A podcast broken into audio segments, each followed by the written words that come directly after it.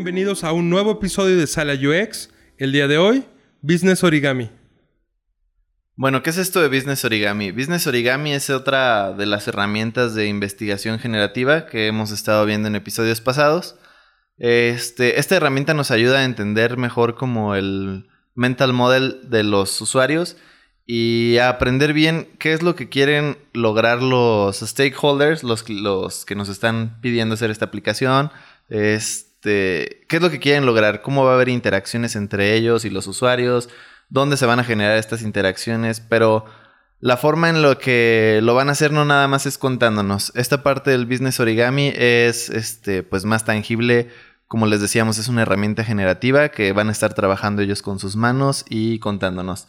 Sí, como ya habíamos mencionado en un programa anterior, en un episodio, eh, nos sirve mucho para interactuar, para conocer cuáles son los pasos, cuáles son los caminos de las personas que interactúan con esto. Eh, en esto se recomienda que nosotros eh, invitemos a personas como los usuarios finales, a la gente que está metida en el desarrollo del producto. Sí, pueden ser, o sea, no solamente es como el de ventas o quien sea que te haya contratado, si es que tú eres un equipo de UX externo, este puede ser, no sé, el equipo de marketing que está detrás de esto, a lo mejor algún programador, que también nos ayuden a darnos cuenta de cómo es cómo va a funcionar todo esto. Para empezar a explicar bien cómo es el business origami, en el business origami tiene este nombre porque se utilizan este, muchos recortes de papel. Estos recortes de papel ya les estaremos pasando en redes sociales como algunos ejemplos o plantillas para que puedan descargar y ustedes utilizar en sus proyectos.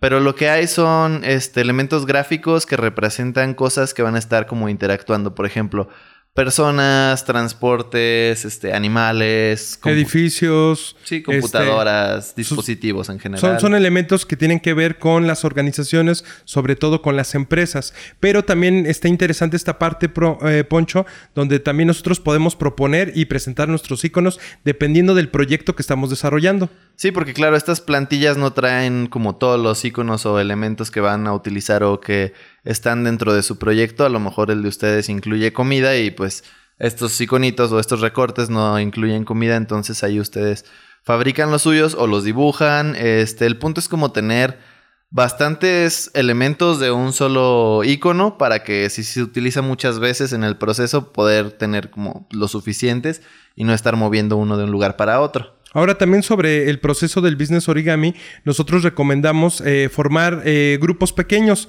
que pueden ir de las 3 a las 5 personas eh, por equipo. Si llegábamos a tener, por ejemplo, 6 personas en un mismo proyecto, pues dividirlo en dos, dos equipos o dos grupos. Sí, que trabajen cada equipo su business origami y ya ver como qué resultados tienen. Ahora, este, el business origami hemos visto o por lo que tenemos entendido y lo que hemos leído y nuestra experiencia, se utiliza como en dos partes. Una para entender bien como el mental model de las personas. En una tú le vas a decir a una persona como, a ver, este, por ejemplo, queremos que pase esto, ¿no? Un ejemplo que sería... El de la aplicación que hemos estado platicando de las cocheras, Poncho, donde les podemos pedir a las personas que quieren eh, encontrar un lugar para estacionarse a través de la aplicación y las personas que quieren rentar su espacio en su casa para que un coche se pueda hospedar. Sí, entonces si tú tienes a la persona que va a rentar algún lugar, que está buscando algún lugar para dejar su coche, este, llegas con esa persona y le dices, ok,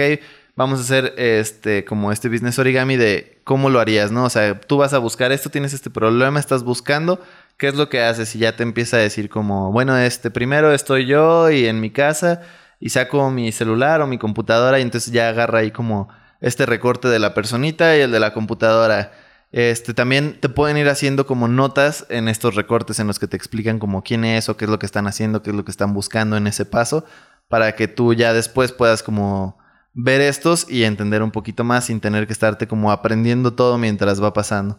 Y además nos permite tener y darnos cuenta de cuál es la ruta lógica que las personas o las personas involucradas están teniendo sobre la aplicación o sobre el desarrollo. Es decir, a través de las flechas podemos ver cuáles son los pasos lógicos que ellos creen que deberían que seguir para poder llegar a cumplir el objetivo o la meta. Sí, y bueno, pues en sí estas personas te van a ir diciendo y al final tú obtienes como el business origami que puedes interpretar y obtener cuál va a ser su mental model. Pero también está esta otra forma de utilizarlo en la que ya involucra bastante más como a los stakeholders, en las que ya empiezan a pensar el cómo va a funcionar todas las interacciones. Este, les vamos a pasar por ahí un caso que estuvimos viendo que nos gustó cómo lo representan, que es el de Uber, en el que, por ejemplo, están las. empiezan a dividir en los tres sectores, que va a ser este, el usuario, otro es Uber como tal, como la compañía, y eh, otro más, otra sección más es el conductor, el Uber driver.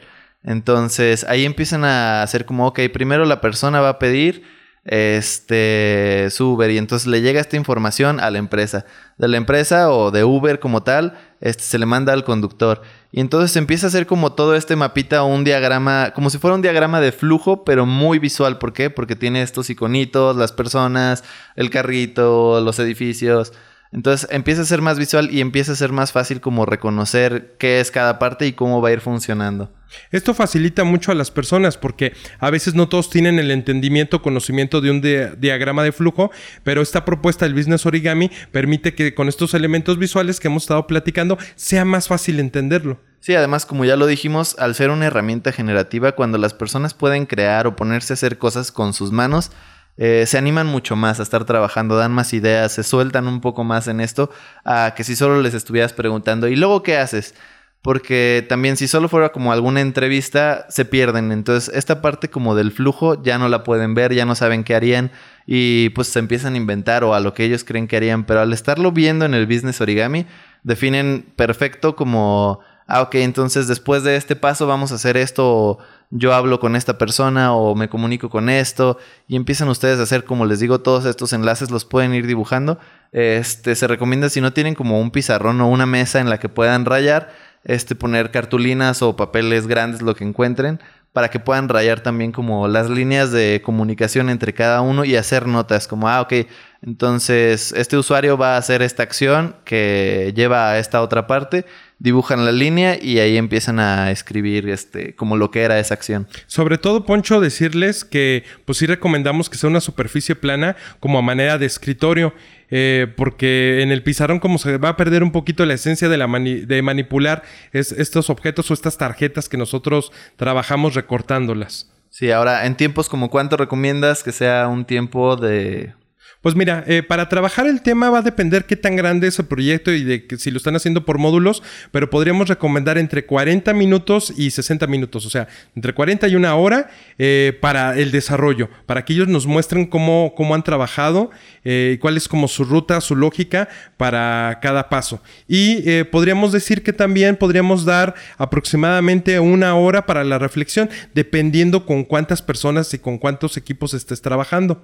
Sí, así es, y ya no vas a necesitar a veces ah, en la reflexión como a los usuarios para tampoco tenerlos ahí perdiendo el tiempo, a lo mejor ahí te quedas nada más con los stakeholders tratando de entender cómo fue este flujo y qué es lo que vas a realizar tú, cómo vas a hacer tu producto, cómo te funcionó esta investigación. Pero sobre todo hay que pedirle a las personas involucradas que te platiquen el paso a paso, o sea, cómo lo vivieron, eh, cuál era su lógica, cómo lo resolvieron. O sea, tienes que escucharlos, no solamente es el ver eh, su mapeo, sino también saber cómo, se, cómo fueron desarrollándolo. Sí, porque es importante como conocerlos. Tú lo que estás buscando con este tipo de investigaciones es conocer cómo piensan, qué es lo que están buscando, cómo creen ellos que van a pasar las cosas. Este, y pues al tener información también del stakeholder, ya puedes crear como este diagrama o este mapa más completo para tú ya ponerte a desarrollar tu producto. Y bueno, pues todo esto del business origami hay que platicarles también a los usuarios que proviene de Japón. Eh, pues por lo de origami podría parecer evidente, ¿no? Pero ¿quién, quién lo desarrolló? Este, este fue hecho por Yokinobu Maruyama. En el 2006, Yokinobu Maruyama trabajaba o trabaja eh, más bien en Hitachi. Entonces, ahí nace esa propuesta para poder resolver problemas de una manera más sencilla, eh, centrada también en las necesidades de los usuarios. Sí, la verdad a mí me parece como muy interesante este tema. Eh, resuelve bastantes problemas también. Hay oportunidades en las que van a tener que usarlo. Hay veces en las que su producto a lo mejor no lo, no lo requiere tanto.